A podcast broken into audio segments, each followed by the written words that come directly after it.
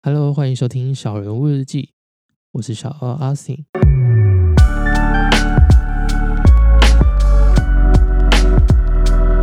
开头呢，先祝大家新年快乐。算一下，我到时候上架的时间应该会是在大年初五左右，然后这时候应该隔天开始就有人要陆陆续续上工了。不过还是祝大家新年快乐，希望大家今年呢都能过得健康平安。以前小时候觉得这种健康啊、平安啊、事事如意、事事顺心啊，我觉得这种词好像都超级老掉牙的。不过越长大之后，就会发现说，哎，其实活着可以保持健康跟平安，真的超级重要的。我觉得不用幸运，但是健康跟平安真的是必备必备的技能。如果你家祖先没有的话，一定记得跟他讲一下，帮你装一下这个技能在身上。因为因为我有时候觉得说，可以好手好脚的。一根手指头都没缺，然后眼睛啊、牙齿啊、手指头、脚趾头全部都健健康康的活到现在，我觉得是一件蛮不容易的事情。因为你在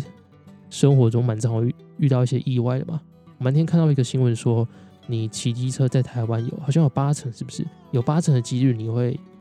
呃因为出车祸而受伤？我觉得八成这是很扯的这个几率。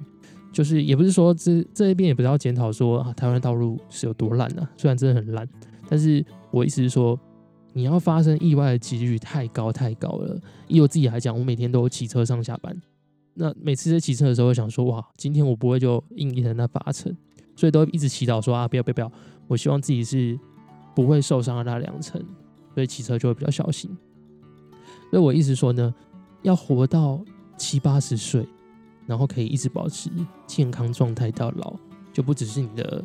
呃肢体啊、身体外观上可以看见的，还包括你的五脏六腑啊、一些呃生理分泌的荷尔蒙啊，这些东西都可以保持健康一直到老。我觉得是超级无敌困难的，所以如果真的可以平安跟健康，我觉得应该算是蛮幸福的一件事情。好，那回到这集访谈啊，这集跟香云谈的比较多。比较 mental 上的东西，就是蛮感谢他愿意上来节目跟我聊聊天，而且跟他聊天真的是放松到一个无极限，他瞬间就可以 catch 到我可能在这边想要问的是什么，然后从这个点再去做延伸，分享他自己的观点。所以这集聊起来，我自己觉得蛮轻松的，也没有这么多这么硬的 C C 感，因为这个是我自己希望可以慢慢进步的，就不要好像说都是照着。我访谈的问题一题一题这样问，因为我觉得这样子听起来可能很无聊，但我觉得这是一件需要对我自己来说需要大量练习，因为目前都还是会有这样子的毛病跑出来，也会就边讲的时候你会边担心说啊，我等一下问什么，他现在问什么话接什么这样子，但跟他聊的时候就发现自己的状况比较轻松的时候，就可以问出一些真正想要问的问题，就也许不是照着自己的方纲，因为有时候。精彩的题目或者问题，也许不会存在在访纲里面嘛。总之呢，我就是蛮期待说，接下来的节目也可以越做越好，然后把来宾他们最深层啊、最有趣的地方可以挖出来。那回到内容的部分啊，我有一个蛮有印象的片段，在下半段的时候啊，问湘云说：“哎，你未来有什么样子的规划，或者想要成为什么样子的人？”他回应我说：“他想要成为一个更真实、更真诚的人。”于是我下意识就问他说：“诶，你现在不是吗？”他就说他觉得他已经是了，只是呢，他想要成为练习练习成为自己，不要再去追求想要成为什么样子的人。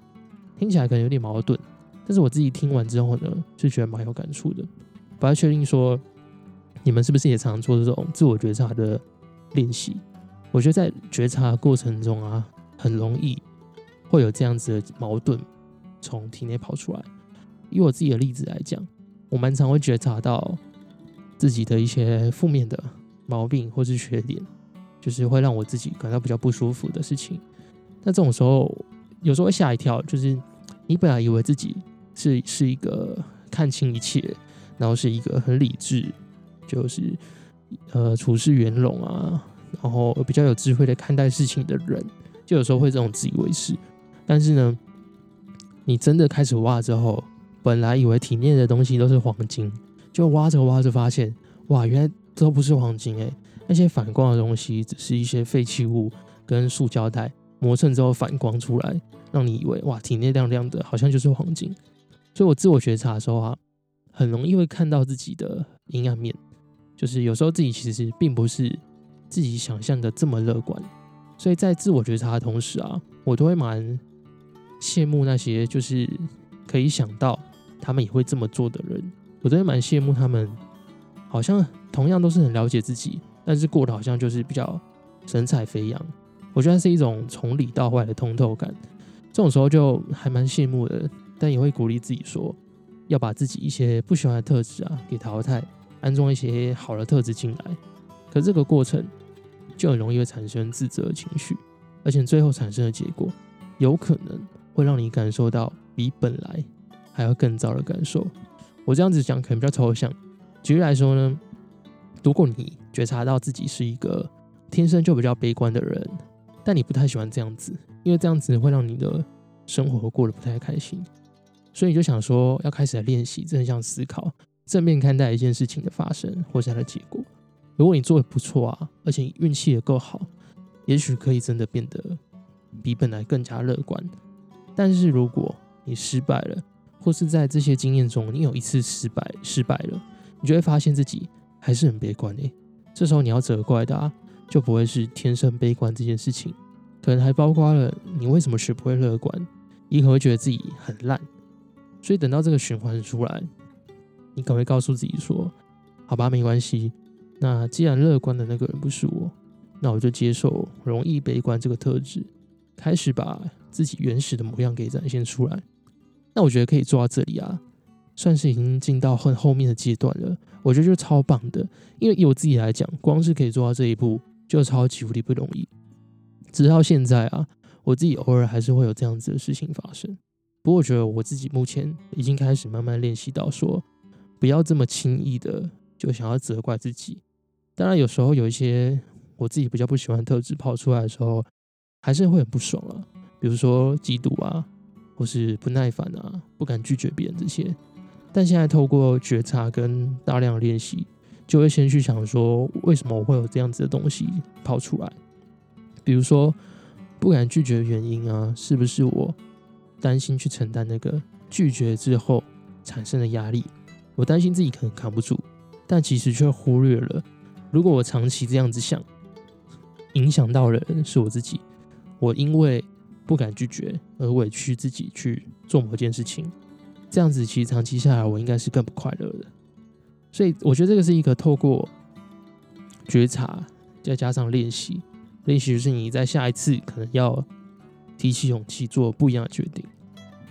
所以现在就比较像是，不只是单纯的向内寻找自己，我觉得也包含了把自己想要的东西啊，或是特质给创造出来。因为我觉得这个也是可以透过练习产生的。就像上一集的结尾啊，那时候我说了一句说：“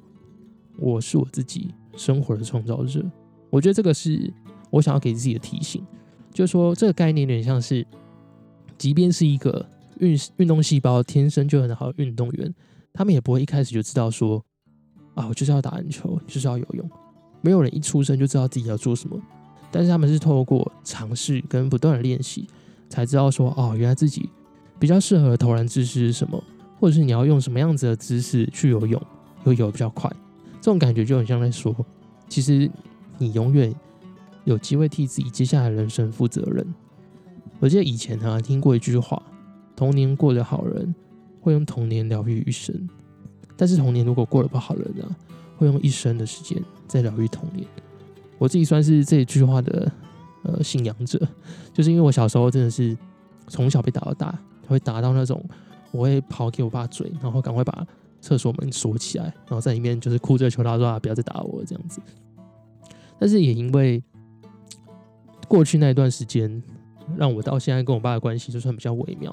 不只是说现在已经过那个很恨他或是很讨厌他的阶段，因为后来就觉得，也许他也只是用一个他所能知道有限的方法在教育我而已。如果他有其他的方法，他怎么不用呢？他一定是。